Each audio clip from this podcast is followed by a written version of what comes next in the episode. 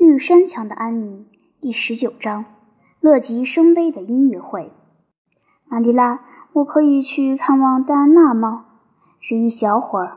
二月的一天傍晚，安妮从东山墙下来，气喘吁吁地问：“天都黑了，我看不出你干嘛还要出去闲逛。”玛丽拉厉声道：“放学的时候，你和戴安娜是一块儿回来的。”在雪地上一站就是半个多小时，这么长的时间里，你那嘴巴叽叽喳喳就没停过。我看你完全没必要再去见他。可他想见我，安妮恳求着。他有非常重要的事告诉我。你怎么知道的？他刚刚从窗口给我发信号了。我们商定好用一种蜡烛和纸板发发信号的方法。我们把蜡烛摆在窗台上，来回移动纸板。蜡烛就会发出一闪一闪的光，闪光的次数表现出一件事。这是我出的主意，玛丽拉。我一听就知道准是你的主意。玛丽拉加重语气说：“接着你就会发现，你那发信号把蜡烛窗帘烧焦了。”哦，我非常小心的，玛丽拉。这事太有意思了。闪两次说明。你在那儿吗？三次是是的，四次是不，五次是指的是快来，有重要的事向你透露。刚才戴安娜闪了五次，我急着想知道是什么事。得了，你不用着急了，玛丽拉讽刺说。你可以去，可要在十分钟内回来，别忘了。安妮果然没有忘了，在规定的期限内回来了。可是谁也不知道他是怎么在短短的十分钟期限内与戴安娜把重要的事情讨论好的。至少他有充分利用了这十分钟的时间。哦，玛丽拉，你猜怎么着？明天是戴安娜的生日。她妈妈对她说，放学后她可以请我跟她一起上他们家，整个晚上跟她一待在一起。他的表兄妹要坐在一架芳香式雪橇，从新布里奇过来参加明晚在教堂举行里的辩论俱乐部的音乐会。他们要带戴安娜和我去参加。要是玛丽拉，哦，瞧我多激动！你不必激动了，因为你不能去。你还是待在自己床上的好。要说那个什么俱乐部音乐会。完全是乌七八糟的事，小姑娘是绝对不允许上那种地方去的。我保证，辩论俱乐部是个正经的组织。”安妮恳求道。“我没说它不是，可是你不能去音乐会闲逛，不可以整个晚上都泡在那种地方。让小孩自家干这种事也真是的。想不到巴里太太会让戴安娜去。”可这次是个非常特殊的机会，安妮伤心地说，差点没掉下泪来。一年里，戴安娜只有一个生日。再说，生日不是件寻常的事。玛丽拉·普里西安德鲁斯还有朗诵，今晚夜钟不会敲响。那可是一首非常优秀的道德诗。玛丽拉，我相信我听了一定会有很大的好处。唱诗班要唱四首充满感情的歌，简直像圣经一样优美。玛丽拉，牧师也要参加，真的，他一准参加。他还要发表演说里，那和布道几乎是同一回事。求求你让我去，好吧，玛丽拉。我刚才说的话你听到没有，安妮？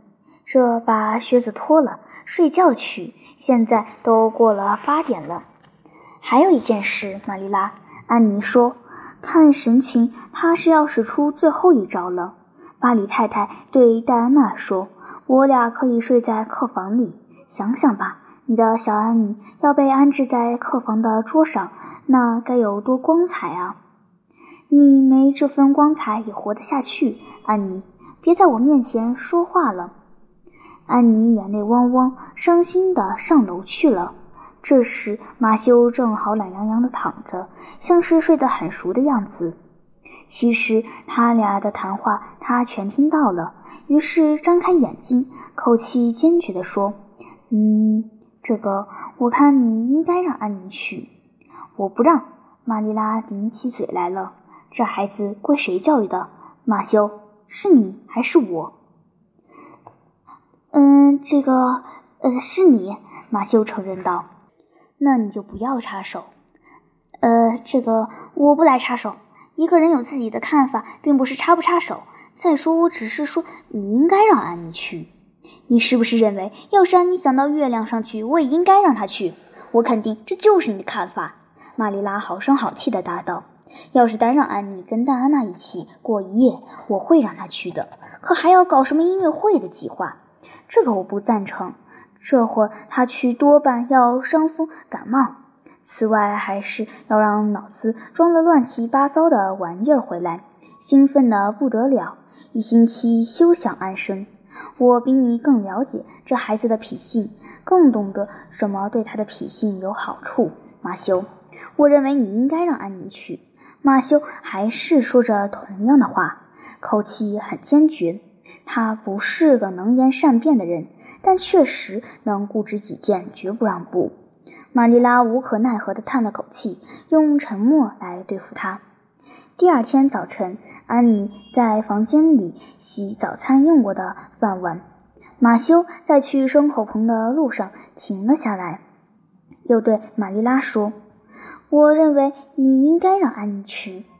有一会儿，玛丽拉像是要说出什么无理的话来，后来看到事已至此，无法挽回，便让步了，尖刻地说：“好吧，既然只有这样才称你的心，那就让他去吧。”安妮从安居室里奔了出来，手里还捏着水灵灵的洗碗布里。哦，玛丽拉。玛丽拉，请你把那让人信服的话再说一遍吧。我看这话说一遍就够了。这可是妈妈干的好事，我是撒手不管了。要是你睡在陌生的床上，或半夜三更从热烘烘的大厅里跑出来得了肺炎，可别怪我，怪马修去。安妮、雪莉，看你把油腻腻的脏水滴得满地都是。这样缺心眼儿的孩子还真是少见。我知道自己总是给你添麻烦，玛丽拉。安妮懊悔地说：“我犯了许许多多的过错，可请多想想那些我可能犯而没有犯的过错吧。上学前我就弄些沙子，把这些污迹擦掉。哦，玛丽拉，我一心想去参加音乐会。”我这辈子还没参加过音乐会，在学校里，当别的女孩子谈起音乐会时，我总是插不上嘴。你不知道我有多不自在，可马修就知道。马修理解我，有人理解那是多好呀，玛丽拉。安妮太兴奋了。那天上午在学校里，也有没有认真对待功课？吉尔伯特·布莱斯在拼写上超过了他。又在心算方面把他抛到了后面，但安妮并不因为此感到多少耻辱，因为她一心想到的是音乐会和客房的好事。她和戴安娜整天不停地谈论这件事。要是遇到一位比菲利普斯更严厉的老师，他俩不可避免地要受到严厉的训斥。安妮感到，要是不让他参加音乐会，他简直是活不下去了。因为那天班里的同学议论的全是音乐会这一件事。阿峰里俱乐部在整个冬天内两星期活动一次，已举办过几次较小型的自由娱乐活动，而这是一次规模盛大的盛会。一场入场券十分钱，用来捐助图书馆之用。阿峰利的年轻人已排练了好几个星期。由于去受参加的大哥哥大姐姐的影响，小学生个个都兴趣十足。学校里凡是年龄超过九岁的孩子都盼望着他去，只有卡利斯隆是个例外，因为他爸爸的观点与玛丽拉相同，认为小女孩不该半夜三更去参加音乐会。卡利斯隆整个下午都趴在语法书上哭，只觉得没法活了。放学后，安妮才算得上是真正的兴奋起来。接着越来越兴奋，真的到了音乐会现场，便真的达到欣喜若狂的程度。他们吃了华丽考究的茶点，接着在戴安娜楼上的小房间里做了一番精心打扮。戴安娜把安妮前面的头发梳成了一种又松又高的发型。安妮按照自己掌握的一种手法为戴安娜打了蝴蝶结。他俩先后至少试验了六种不同的方法来处理自己脑后的头发。最后，他们终于准备就绪，兴奋的脸颊绯红，两眼闪闪发光。说实在的，安妮戴上自己那毫无花式的黑圆帽。穿上袖口紧巴巴的、不出条的加质灰布上衣，而戴安娜头上十号的毛皮帽、身上的小夹克，相形之下，安妮心里感到很不是滋味。不过，她即使想到自己的想象力，戴安娜的表兄妹新不里奇来的莫里一家来了。他们在方形的大雪橇里，挤在稻草和毛皮毯中。安妮坐着雪橇，划过段子般的道路到会堂去，看着积雪在滑橇下卷起波纹，喜形于色。壮丽的夕阳中，积雪的山岗和圣劳伦斯海峡中深蓝色的海水，仿佛是一大碗珍珠和蓝宝石。沉积在深红色和火红色的水中，辉煌极了。四面八方响起了雪橇叮叮当当的声音和远处的欢声笑语，听起来真的像林中的小精灵在嬉闹。哦，戴安娜！安妮紧紧攥着毛皮车毯下戴安娜沿着手指套的手，气喘吁吁地说：“这不是一场美妙的梦吗？”我现在看起来跟平常一样吗？我觉得现在的心情和平常的完全不同，一定会在我们的脸上有所表现的。你看起来美极了。戴安娜刚得到她一位表兄的赞扬，她觉得也应该把这话传给别人。你真的美极了。那天晚上的节目，一个接着一个，全都激动人心。至少在听众中有一位是这样认为的，而且正如安妮向戴安娜保证的那样，下一个节目远比上一个节目更加激动人心。普里西安德鲁斯身上穿着粉红色的丝绸胸衣，白净光滑的脖子上戴着一串珍珠项链，头发上插着鲜艳的康乃馨。有传言说那些花。是老师从镇上为他们不惜辛苦搞来的，伸手不见五指的大黑天，爬上滑润的梯子。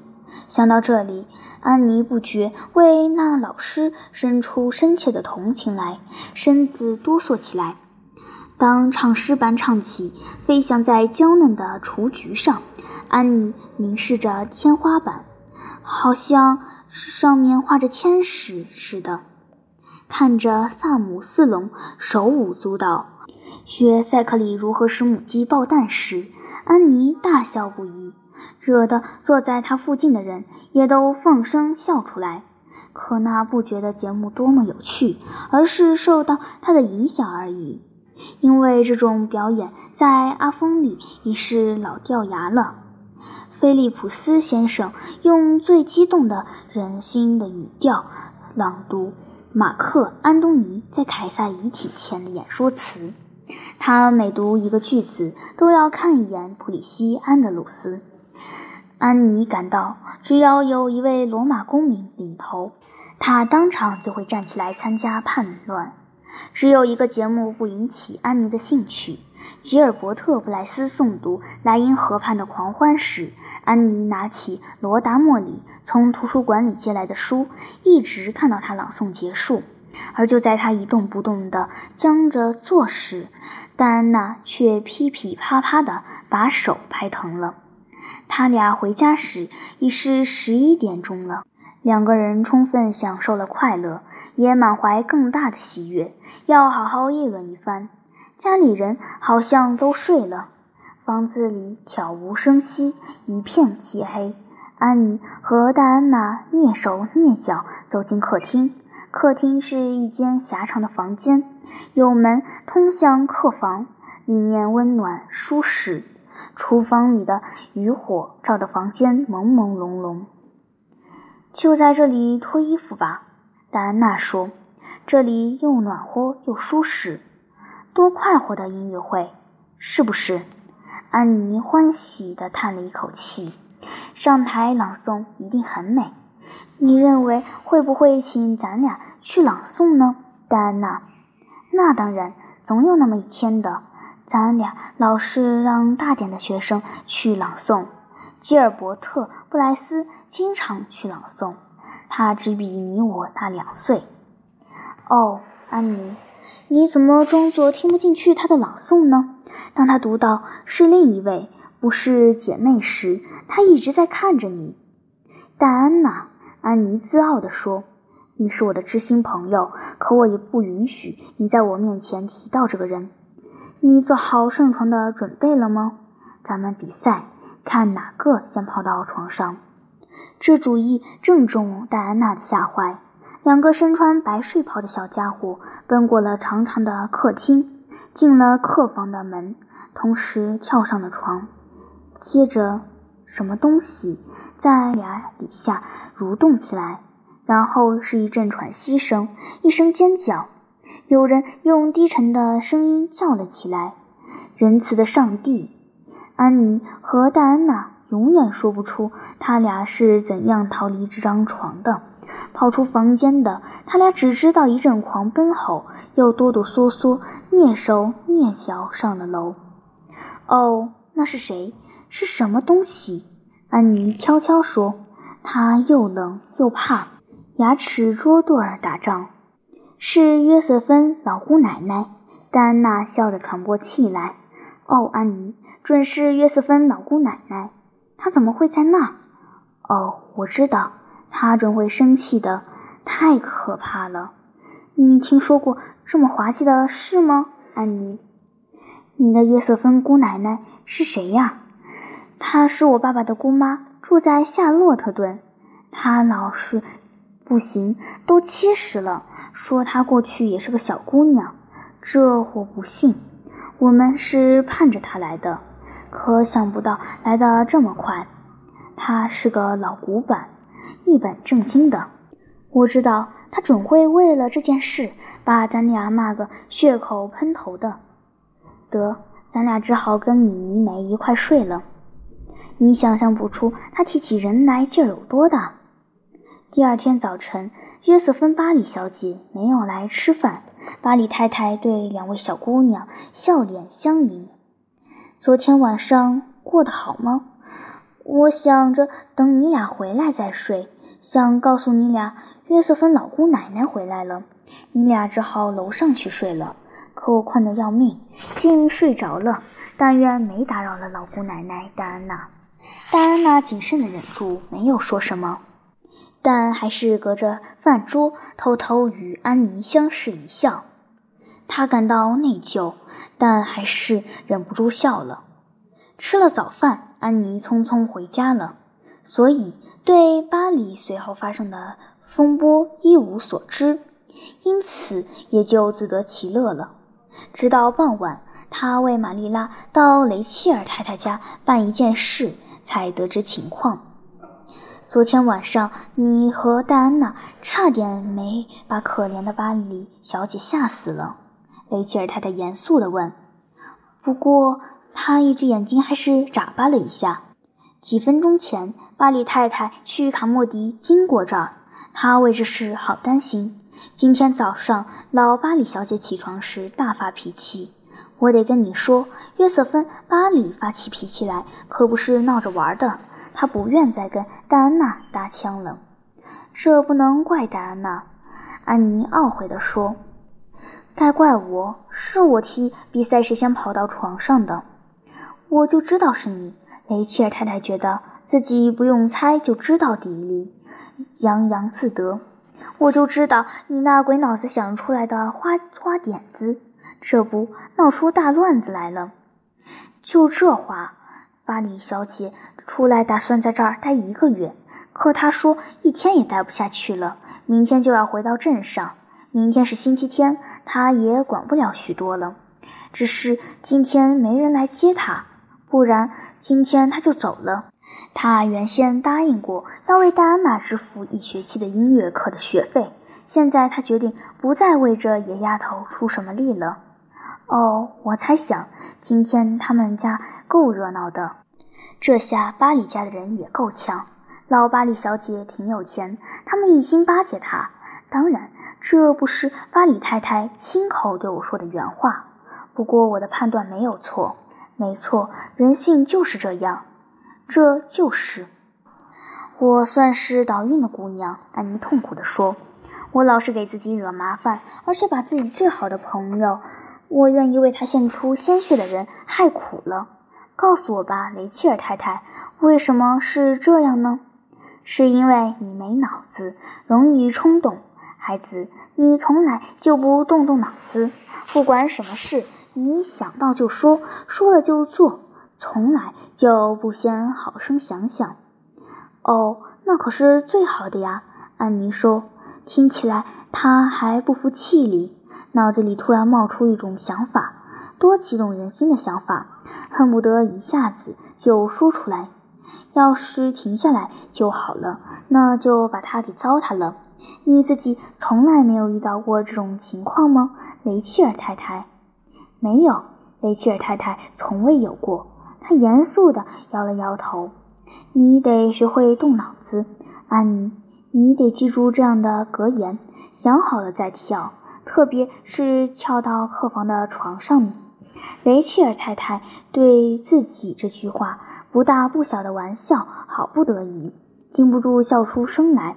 但安妮还是忧心忡忡，她看不出在这种情况下有什么好笑的。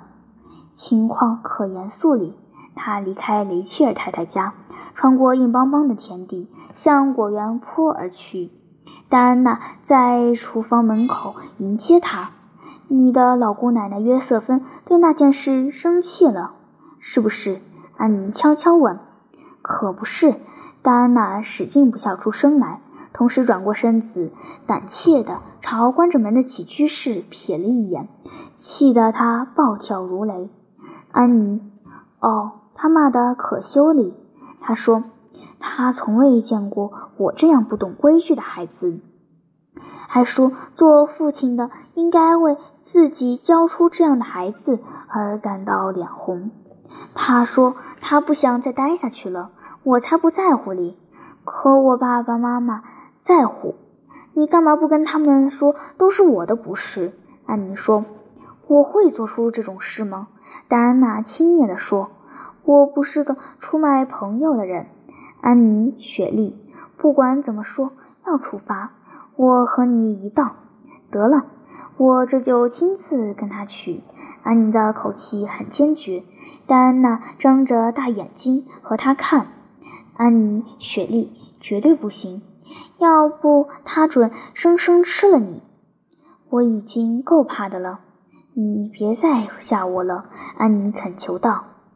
这就是进了那个虎口，我也不再害怕。